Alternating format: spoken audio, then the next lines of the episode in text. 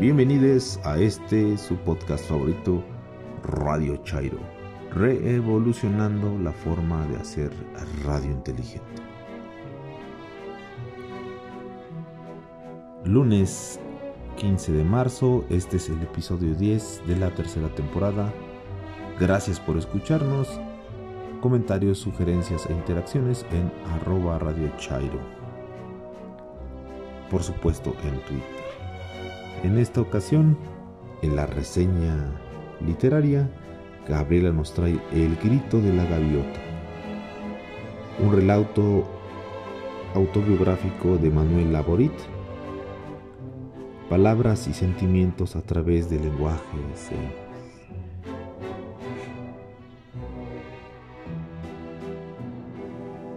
¿Por qué las estrellas brillan? Oveja eléctrica en el más siniestro que las muertas de Cope. Y cómo la injusticia supera la ficción. En la serie Dioses y Templos, Vladimira Palma nos trae Tlaloc. Mi recomendación es que si tienes dos remolinos en el cabello, mejor uses gorra.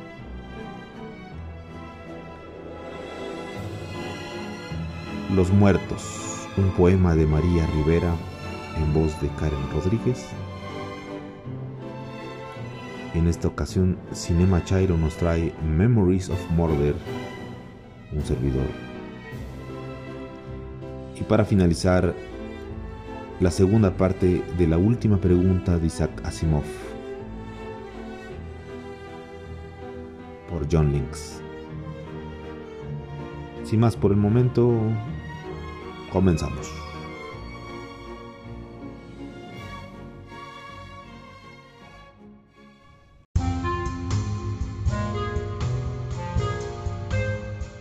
Hola, mi nombre es Gabriela.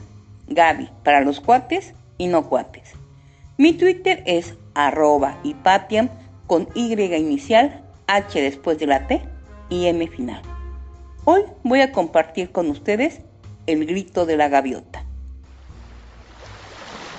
Esta obra es un relato autobiográfico de una persona profundamente sorda desde su nacimiento.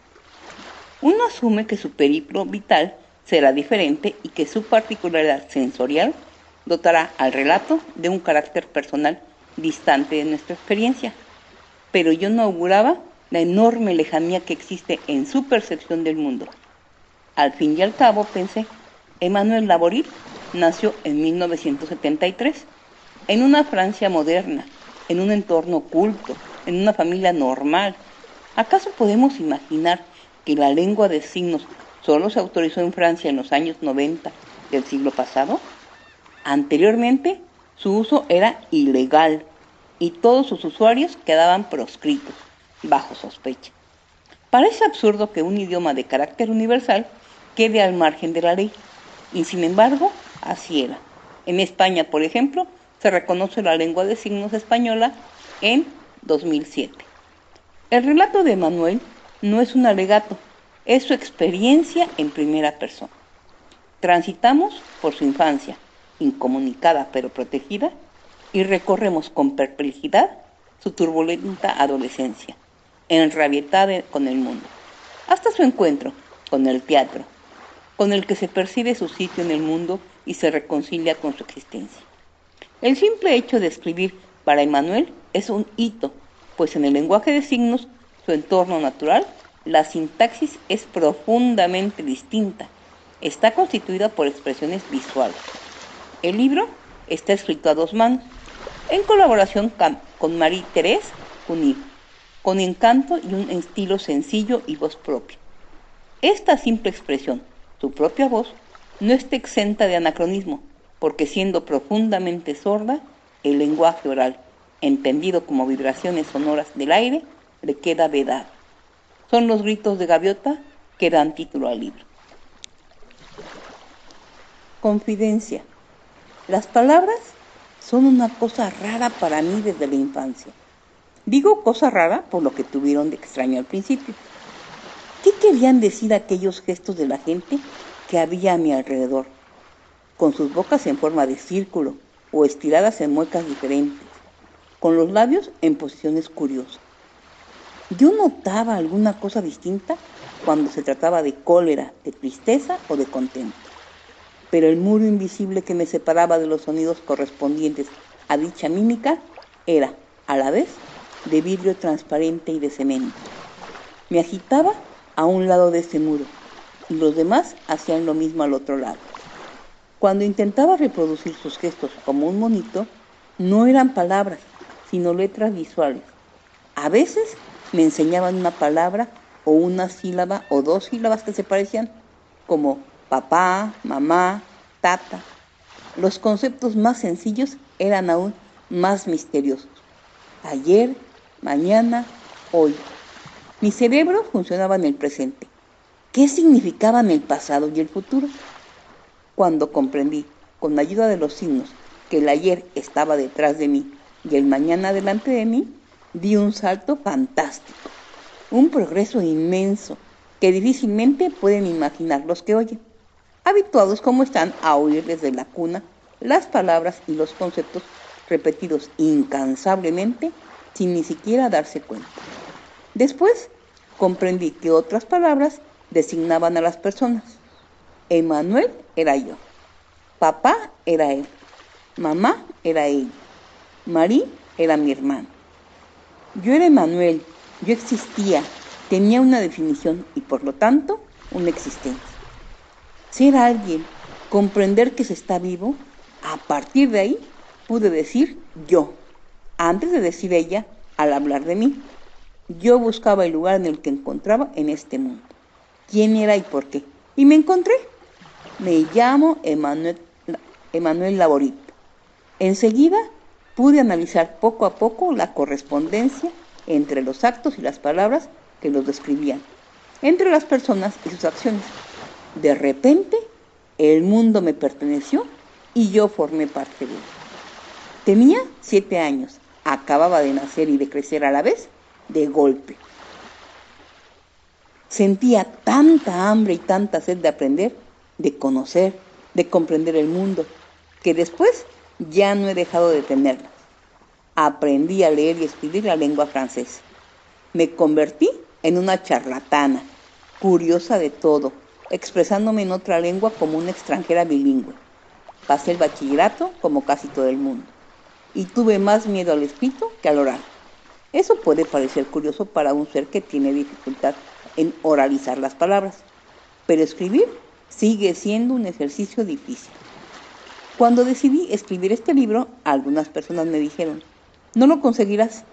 Oh, sí, cuando decido hacer alguna cosa, llego hasta el final.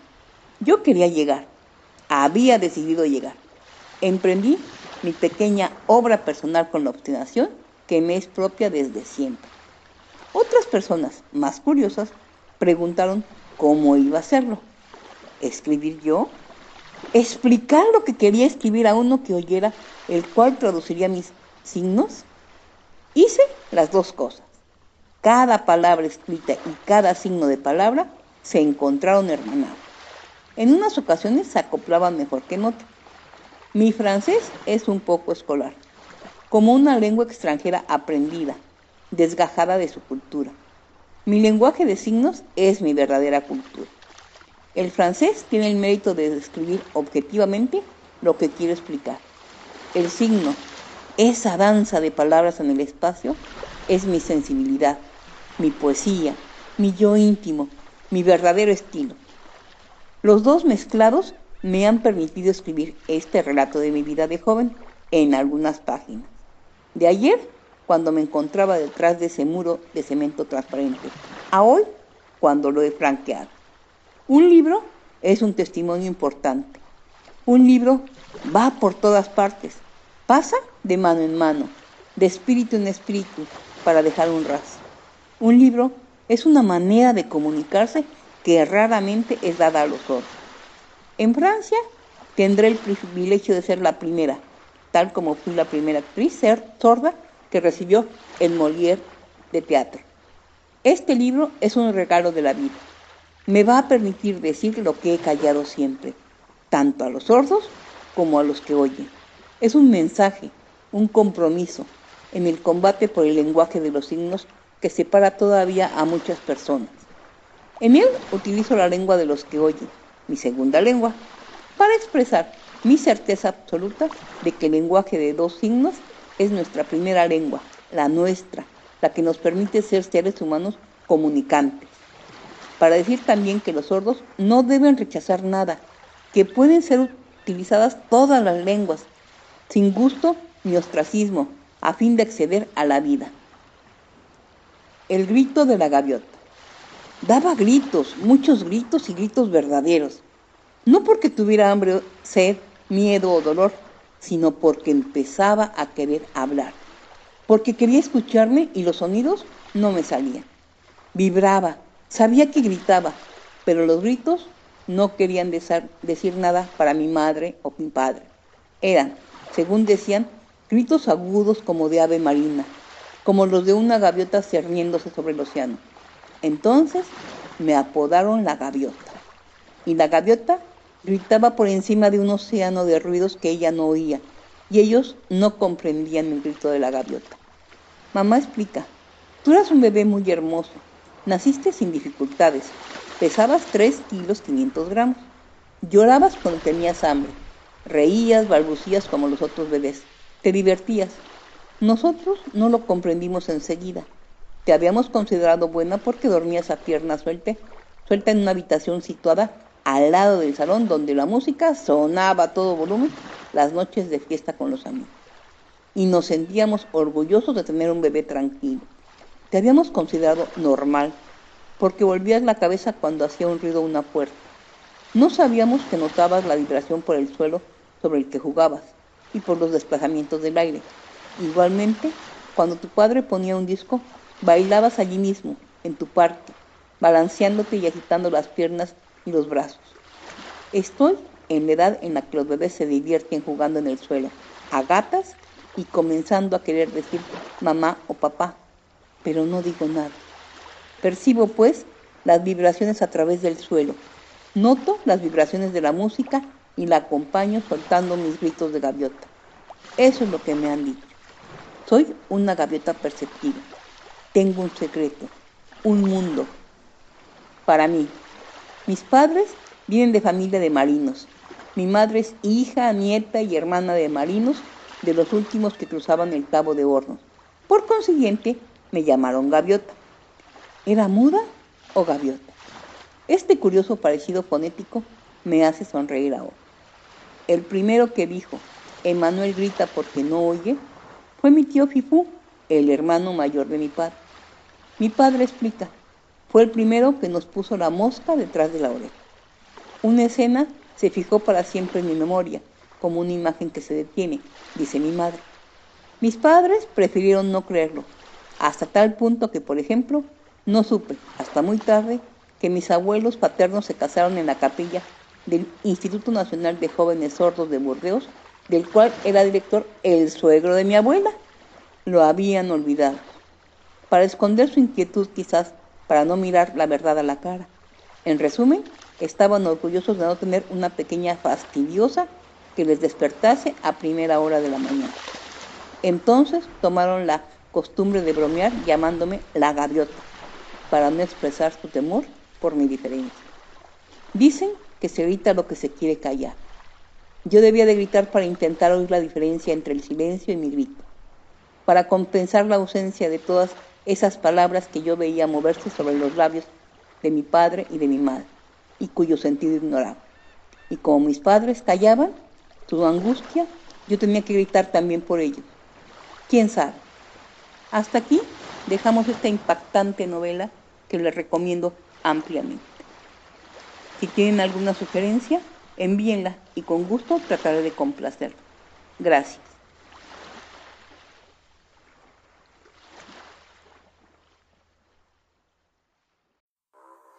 ¿Por qué las estrellas brillan? Brevísima explicación. Muy a menudo nos preguntamos por qué las estrellas titilan, por qué unas brillan más que otras y por qué algunas son de diferente color. Por ejemplo, hay estrellas que pasan del rojo al azul en cuestión de segundos. La responsable de este fenómeno es la atmósfera terrestre. El aire contenido en los primeros 15 kilómetros es todo excepto calma. Bien, el calentamiento de la superficie, la presencia de corrientes, perturbaciones y viento hacen que el aire esté en continuo movimiento. Los movimientos rápidos de diferentes masas de aire producen una acción de perturbación sobre las imágenes que provienen del espacio, en particular sobre la luz puntiaguda de las estrellas. El efecto es del todo similar a las distorsiones provocadas del aire que sale, por ejemplo, de un radiador o del asfalto cuando hace calor. En estas circunstancias, el aire, a pesar de ser gaseoso, se comporta como si fuese un fluido. Cuando una estrella está debajo del horizonte, su luz atraviesa capas de aire más grandes respecto que al de una estrella colocada exactamente hacia nuestra vertical, dando como resultado que su luz se altera en un modo más evidente. La alteración introducida sobre las imágenes también depende del color de la luz, mejor aún, de su longitud de onda. El componente azul se altera en un modo diferente del rojo. Es por este motivo que una estrella debajo del horizonte, además de pulsar, parece que cambia de color de manera imprevista. Les mando un saludo, oveja eléctrica. Gracias.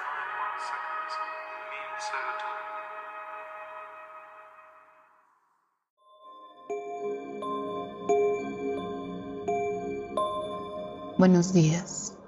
Buenas tardes, buenas noches, escuchas de Radio Jairo.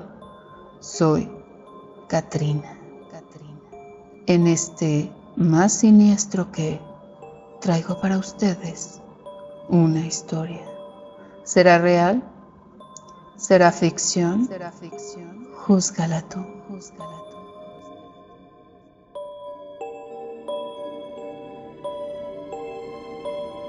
Ya estaba muy cansada. Nos tocó quedarnos después del cierre. No era venta nocturna, pero nos teníamos que preparar para el buen fin. Debíamos hacer inventario. Como era costumbre, a quien nos tocaba quedarnos nos dejaban con puertas cerradas. El gerente se iba a su casa y nos encerraba por fuera. La tienda tenía que parecer cerrada por completo. Esa noche iba a ser larga y no sabía que le diría las peores palabras a mi madre por teléfono. Ya llevábamos más de una hora trabajando extra. Obvio eso no lo iban a pagar con dinero, sino con algún día de descanso, pero tampoco podía ser antes del buen fin. Ya casi eran las 10. Comenzamos a sentir un olor extraño, pero estábamos tan concentradas que no prestamos atención, hasta que el calor se empezó a sentir. Carmen fue a ver y regresó gritando, ¡Fuego! ¡Fuego! Nos asomamos y vimos tanto fuego que corrimos a la primera planta. Rosa tomó el teléfono y llamó a emergencias. Yo intentaba localizar al gerente, pero no me contestaba. El fuego siguió creciendo. El humo nos alcanzaba. Intentamos cubrirnos, pero no podíamos. Y aunque subimos a la segunda planta, de nada sirvió. Teníamos miedo, mucho miedo. Había llanto y gritos. No teníamos ninguna salida y no sabíamos por qué no llegaban los bomberos.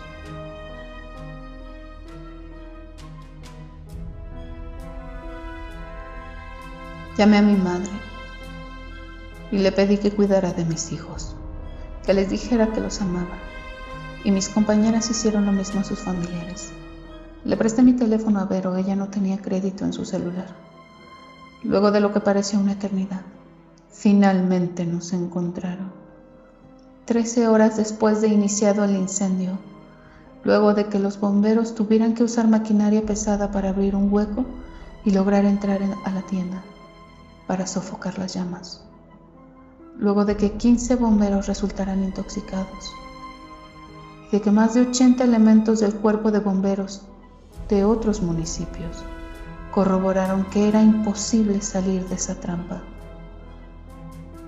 encontraron nuestros cuerpos, unas calcinadas, otras asfixiadas.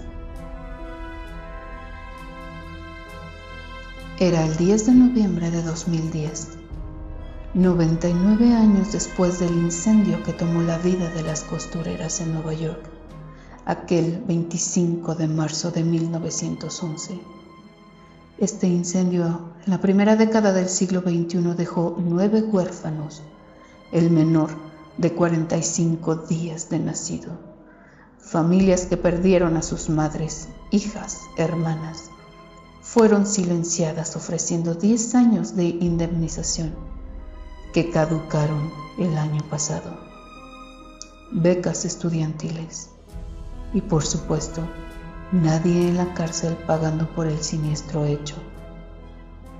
El ex secretario de Gobernación Fernando Gómez Montt y el ex presidente nacional del PAN Germán Martínez, como abogados del grupo Coppel, se encargaron de negociar el silencio mientras que el inmueble operaba con todos los permisos, a pesar de no contar con los requerimientos de seguridad, salidas de emergencia y condiciones laborales dignas. Nadie del Estado pagó por este hecho. Amigos, escuchas de Radio Chairo, ¿estás seguro dentro de tu área laboral? Soy Katrina. Me encuentran en en 500 palabras WordPress y en Instagram en arroba Karen. A veces la realidad supera la ficción.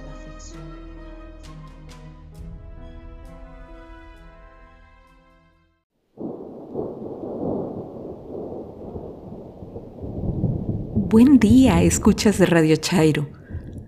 Lo saluda Vladimira Palma. En Twitter, arroba Vlad Palma. Nos encontramos a mediados de marzo y el aumento de la temperatura se ha empezado a sentir en todo México. Antes de los terribles cambios medioambientales ocasionados por los seres humanos, marzo era un mes de secas en el que ya se esperaban las primeras aguas de abril y en el campo se preparaba el terreno para la siembra. Los ciclos agrícolas están relacionados con dioses en diversas religiones. Son deidades que dan el sustento, los mantenimientos necesarios para la vida. Vida que inicia con el agua. El día de hoy, en Dioses y Templos, hablaremos de Tlaloc, una deidad muy importante en las sociedades del centro de México, cuyo origen se puede rastrear al menos desde la gran urbe de Teotihuacán. Pero podría ser más antiguo aún, de alrededor del año 600 a.C. Tlaloc, el dios del agua y la lluvia para los mexicas que habitaron México Tenochtitlan, era dual como muchos otros de la época prehispánica. Hacía posibles las lluvias y la fertilidad de la tierra, pero también ocasionaba desastres como sequías, inundaciones, tormentas. Esta deidad tenía ayudantes conocidos como los Tlaloque, que habitaban los cerros y las montañas, las cuales eran grandes contenedores de agua que salía al inicio de la temporada de lluvias en mayo y debían de regresar a su interior alrededor del mes de octubre. A Tlaloc se le reconoce en los documentos históricos y vestigios arqueológicos por sus atributos, esto es, por características específicas, como que suele estar asociado al color azul y en su rostro lleva anteojeras, una especie de lentes formados por serpientes entrelazadas. Entre los mexicas se le hacían diversas fiestas que fueron registrados por los cronistas. Una muy importante, en la que se pedían las lluvias, se conocía como Atlcahualco. cese de las aguas, que se llevaba a cabo en inicios de febrero. Sí, coincide con el Día de la Candelaria.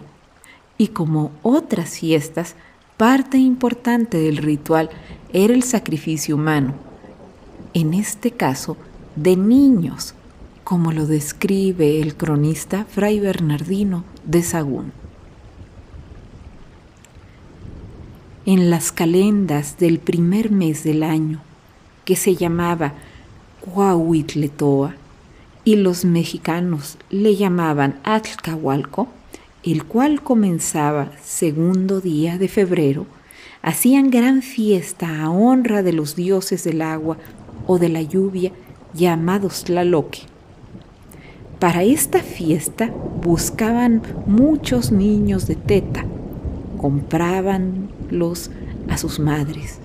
Escogían aquellos que tenían dos remolinos en la cabeza y que hubiesen nacido en buen signo. Decían que estos eran más agradables sacrificio a estos dioses para que diesen agua en su tiempo. A estos niños llevaban a matar a los montes altos, donde ellos tenían hecho voto de ofrecer. A unos de ellos sacaban los corazones en aquellos montes y a otros en ciertos lugares de la laguna de México. En un lugar llamaban Tepetzinco, monte conocido que está en la laguna, y a otro en otro monte que se llama Tepepulco, en la misma laguna, y a otros en el remolino de la laguna que llamaban Pantitlán. Gran cantidad de niños mataban cada año en estos lugares y después de muertos los cocían y comían. Además de la elección de los niños que serían sacrificados, por tener dos remolinos en la cabeza, se realizaban otras costumbres dentro del sacrificio. Se les hacía llorar pinchándoles las mejillas y lastimándolos, porque si lloraban se garantizaba una buena lluvia en las excavaciones que los arqueólogos han realizado en lugares como Templo Mayor, se han encontrado evidencias de niños sacrificados. Como les comenté referente a la relación de Axcahualco con el Día de la Candelaria, después de la conquista española y con la imposición de una nueva religión, se mezclaron las festividades prehispánicas con las católicas. El culto a Tlaloc, los tlaloques, los cerros y montañas se encuentra aún presente en otras fiestas como el 3 de mayo, Día de la Santa Cruz, fecha en la que en muchas comunidades se baja la cruz que se encuentra en un cerro, se arregla y se vuelve a subir. En algunos lugares se le viste con listones de colores, telas, encajes, flores y maíz. Pero Tlaloc, además de sus ayudantes, los Tlatoque, contaba con el apoyo de otras deidades acuáticas femeninas, de quienes hablaremos en las siguientes entregas de su podcast favorito de Radio Chairo.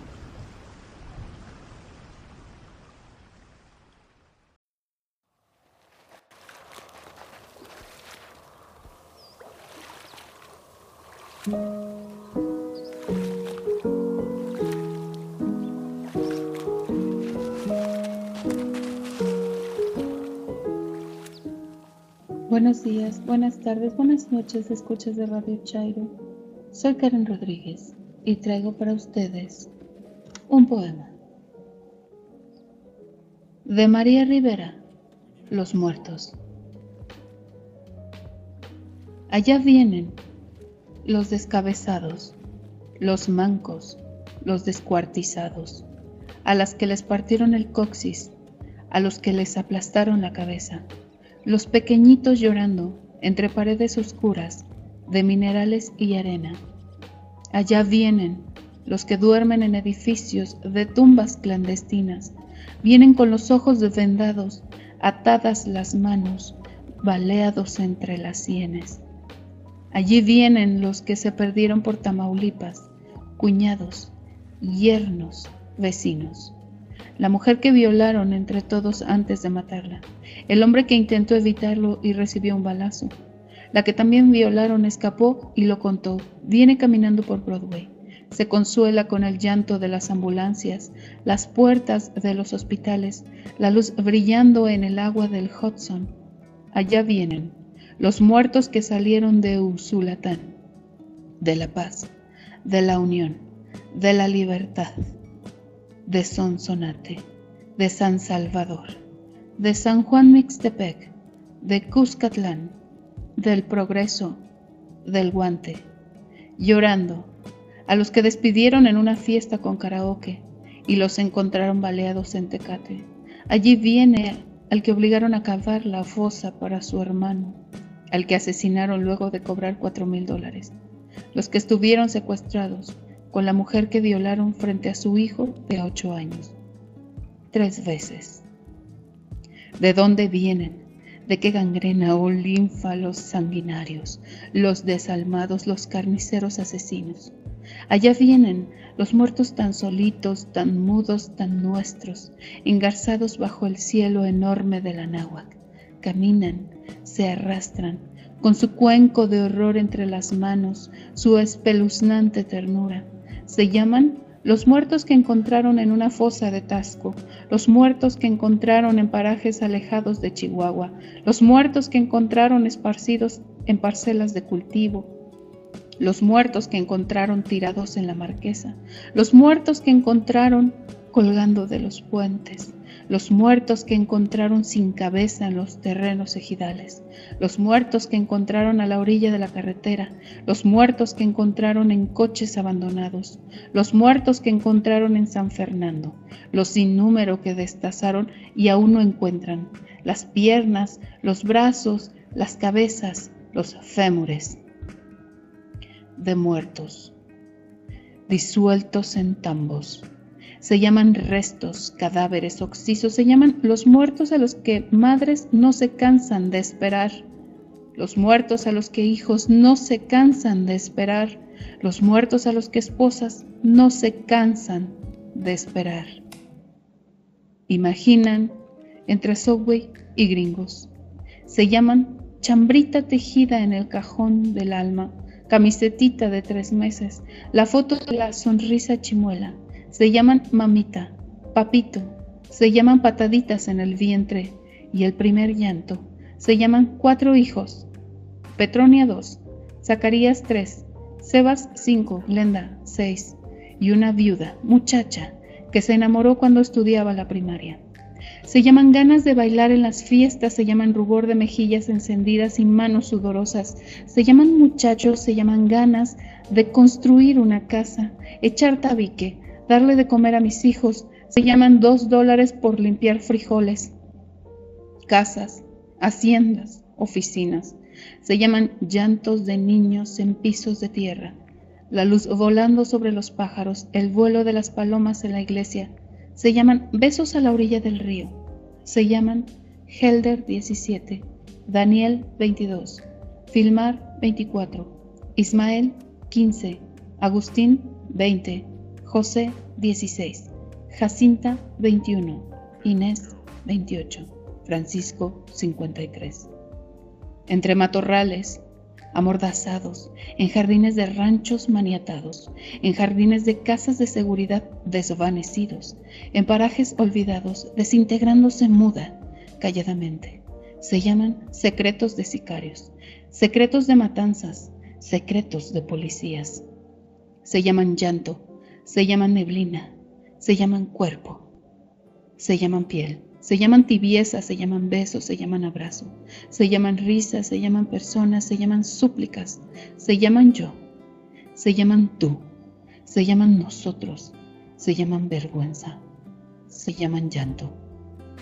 Allá van María, Juana, Petra Carolina, 13, 18, 25, 16 los pechos mordidos, las manos atadas, calcinados sus cuerpos, sus huesos pulidos por la arena del desierto, Se llaman las muertas que nadie sabe, nadie vio que mataran. Se llaman las mujeres que salen de noche solas a los bares. Se llaman mujeres que trabajan, salen de sus casas en la madrugada. Se llaman hermanas, hijas, madres, tías, desaparecidas, violadas, calcinadas, aventadas. Se llaman carne. Se llaman carne. Allá, sin flores, sin losas, sin edad, sin nombre, sin llanto. Duermen en su cementerio.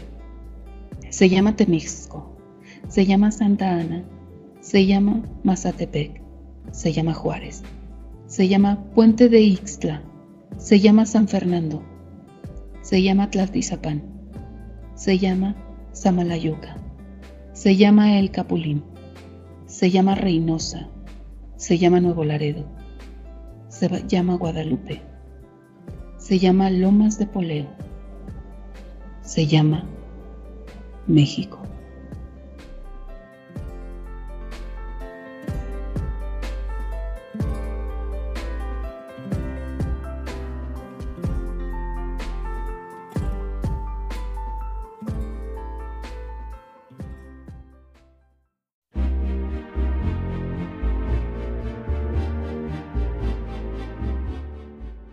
Bienvenidos a esta su sección Cinema Chairo. Yo soy Arturo Rojas. Comenzamos. En la semana realicé una trivia en arroba radio Chairo y la ganadora obviamente fue Oveja Eléctrica. Memories of Murder del año 2003 del director Bong Joon-ho, el mismo que en 2019 ganó cuatro Óscares con la aclamada Parasites, que supongo ya vieron, o si no la han visto, les sugiero verla. Ya había realizado una reseña anterior, espero que la hayan leído.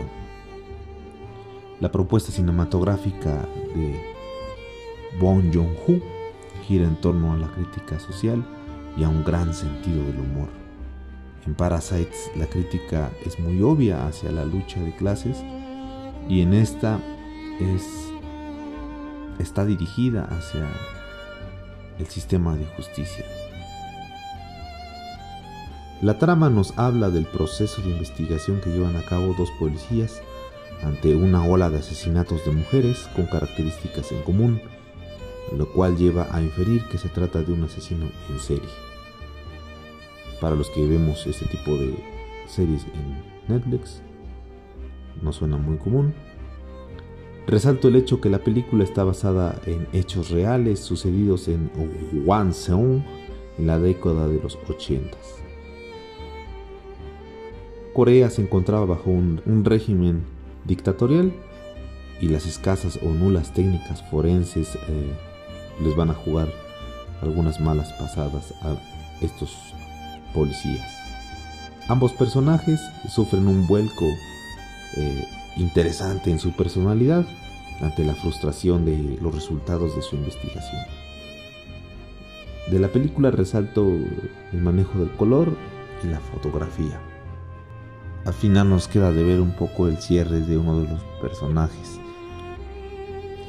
Memories of Murder, la película de esta semana, ya saben, eh, si, no la encuentran en arroba Radio Chairo, mándenme un DM y les comento dónde la pueden ver. Comentarios, sugerencias en arroba guion bajo lafoli o en arroba Radio. Ahí los puedo, ahí recibimos sus mensajes y les puedo resolver dudas. Sin más por el momento, bye.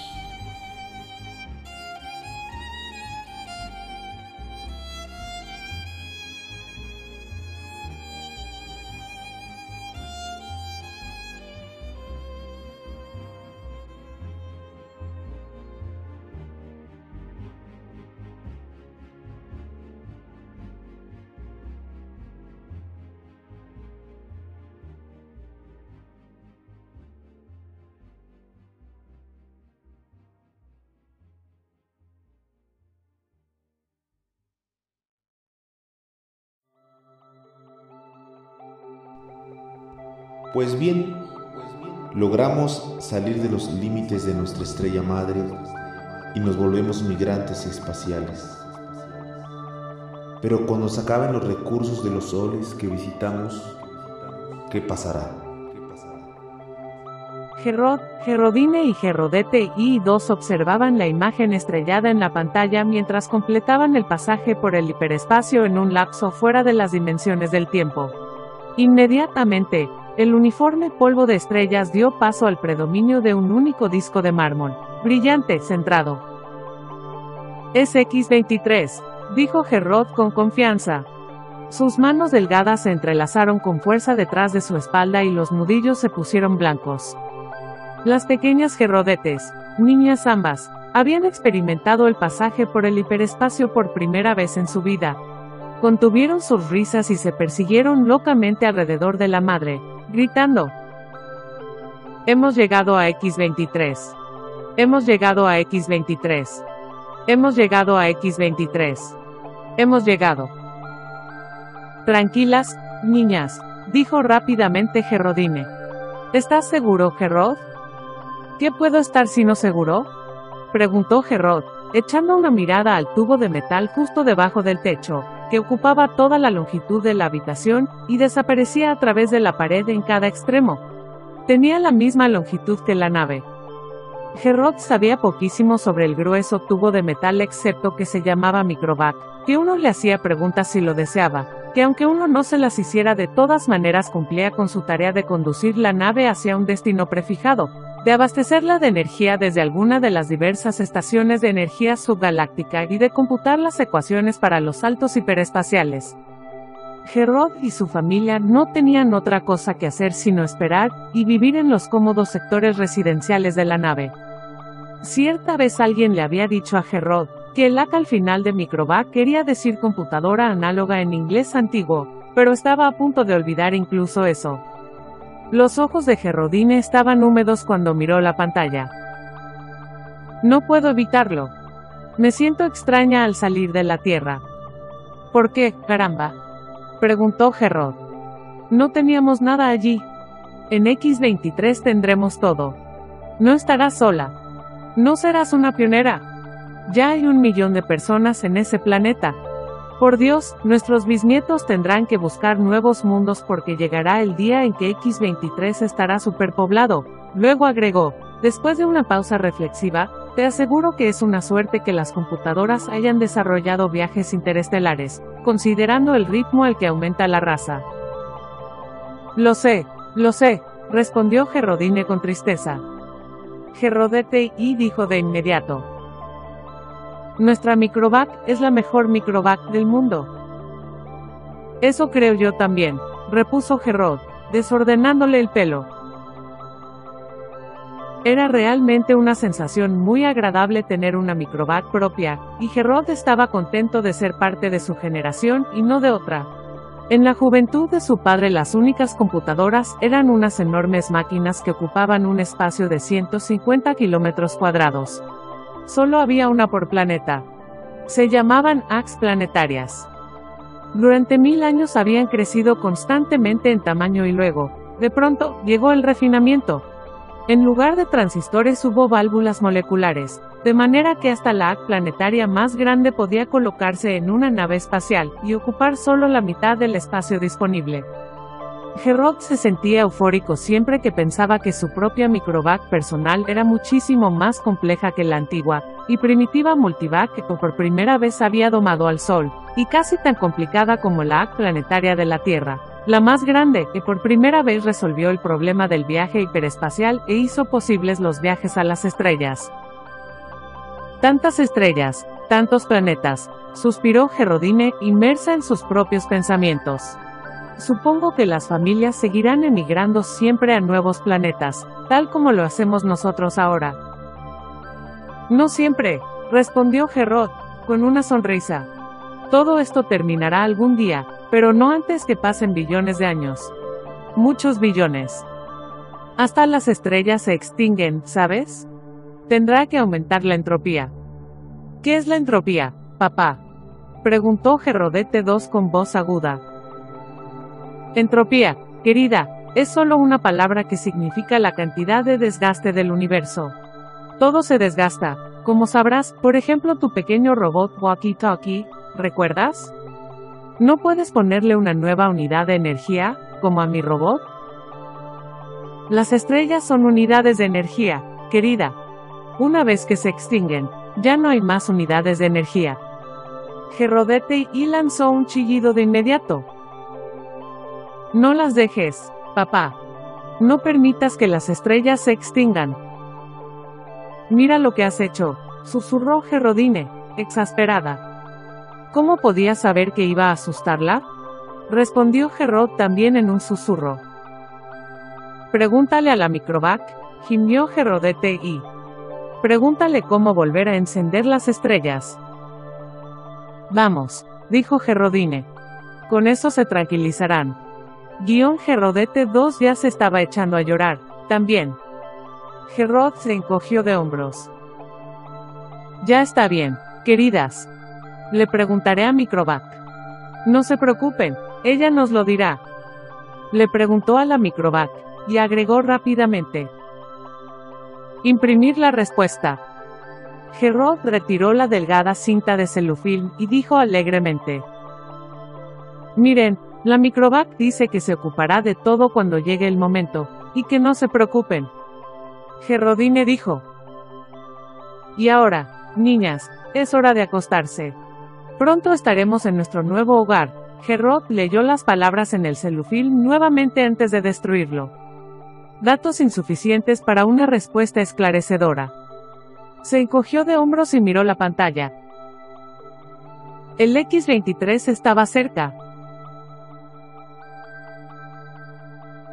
VJ-23X de la MED miró las negras profundidades del mapa tridimensional en pequeña escala de la galaxia y dijo, ¿No será una ridiculez que nos preocupe tanto la cuestión? MQ-17 Julios de Nicron sacudió la cabeza. Creo que no. Sabes que la galaxia estará llena en cinco años con el actual ritmo de expansión. Los dos parecían jóvenes de poco más de 20 años. Ambos eran altos y de formas perfectas. Sin embargo, dijo VJ23X, me resisto a presentar un informe pesimista al Consejo Galáctico. Yo no pensaría en presentar ningún otro tipo de informe. Tenemos que inquietarlos un poco. No hay otro remedio. VJ23X suspiró. El espacio es infinito. Hay 100 billones de galaxias disponibles. 100 billones no es infinito, y cada vez se hace menos infinito. Piénsalo. Hace 20.000 años, la humanidad resolvió por primera vez el problema de utilizar energía estelar, y algunos siglos después se hicieron posibles los viajes interestelares. A la humanidad le llevó un millón de años llenar un pequeño mundo, y luego solo 15.000 años llenar el resto de la galaxia. Ahora la población se duplica cada 10 años. VJ23X lo interrumpió. Eso debemos agradecérselo a la inmortalidad. Muy bien. La inmortalidad existe y debemos considerarla. Admito que esta inmortalidad tiene su lado complicado. La AC galáctica nos ha solucionado muchos problemas, pero al resolver el problema de evitar la vejez y la muerte, anuló todas las otras cuestiones. Sin embargo, no creo que desees abandonar la vida, en absoluto, saltó MQ-17 Julios, y luego se suavizó de inmediato. No todavía. No soy tan viejo. ¿Cuántos años tienes tú? 223. ¿Y tú? Yo todavía no tengo 200. Pero volvamos a lo que decía. La población se duplica cada 10 años. Una vez que se llene esta galaxia, habremos llenado otra en 10 años. Diez años más y habremos llenado dos más. Otra década, cuatro más. En cien años, habremos llenado mil galaxias. En mil años, un millón de galaxias. En diez mil años, todo el universo conocido. Y entonces, ¿qué? VJ23X dijo. Como problema paralelo, está el del transporte. Me pregunto cuántas unidades de energía solar se necesitarán para trasladar galaxias e individuos de una galaxia a la siguiente. Muy buena observación. La humanidad ya consume dos unidades de energía solar por año. La mayor parte de esta energía se desperdicia. Al fin y al cabo, solo nuestra propia galaxia gasta mil unidades de energía solar por año, y nosotros solamente usamos dos de ellas. De acuerdo, pero aún con una eficiencia de un 100%, solo podemos postergar el final. Nuestras necesidades energéticas crecen en progresión geométrica, y a un ritmo mayor que nuestra población. Nos quedaremos sin energía todavía más rápido que sin galaxias.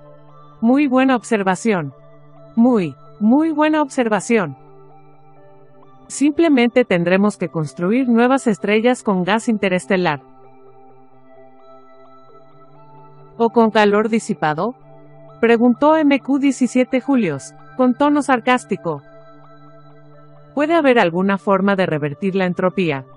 Tenemos que preguntárselo a la AC Galáctica. VJ23X no hablaba realmente en serio, pero MQ17 Julio sacó su interfaz, AC del bolsillo y lo colocó sobre la mesa frente a él. No me faltan ganas, dijo, es algo que la raza humana tendrá que enfrentar algún día. Miró sombríamente su pequeña interfaz, AC. Era un objeto de apenas 5 centímetros cúbicos, nada en sí mismo, pero estaba conectado a través del hiperespacio con la gran AC galáctica que servía a toda la humanidad, y, a su vez, era parte integral suya. MQ-17 Julius hizo una pausa para preguntarse si algún día, en su vida inmortal, llegaría a ver la A galáctica. Era un pequeño mundo propio, una telaraña de rayos de energía que contenía la materia dentro de la cual las oleadas de los planos medios ocupaban el lugar de las antiguas y pesadas válvulas moleculares. Sin embargo, a pesar de esos funcionamientos subetéreos, se sabía que la AC galáctica tenía 1010 metros de ancho. Repentinamente, MQ-17 Julius preguntó a su interfaz, AC, ¿es posible revertir la entropía? VJ23X, sobresaltado, dijo de inmediato. Ah, mira, realmente yo no quise decir que tenías que preguntar eso. ¿Por qué no? Los dos sabemos que la entropía no puede revertirse. No puedes volver a convertir el humo y las cenizas en un árbol. ¿Hay árboles en tu mundo? Preguntó MQ17 Julius. El sonido de la AC Galáctica lo sobresaltó y les hizo guardar silencio. Se oyó su voz fina y hermosa en la interfaz. AC en el escritorio. Dijo. Datos insuficientes para una respuesta esclarecedora. VJ23X dijo. ¿Ves? Entonces los dos hombres volvieron a la pregunta del informe que tenían que hacer para el Consejo Galáctico.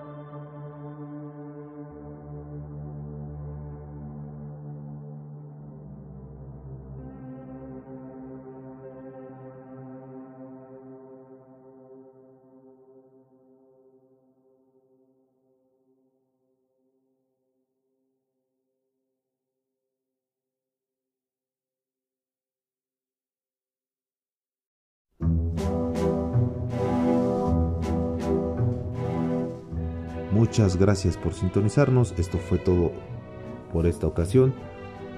Agradecemos sus comentarios, sugerencias e interacciones. En Twitter aún nos localizan en arroba radio chairo. Mi recomendación personal, hagan el amor y no la guerra. Manténganse rebeldes y hasta la próxima.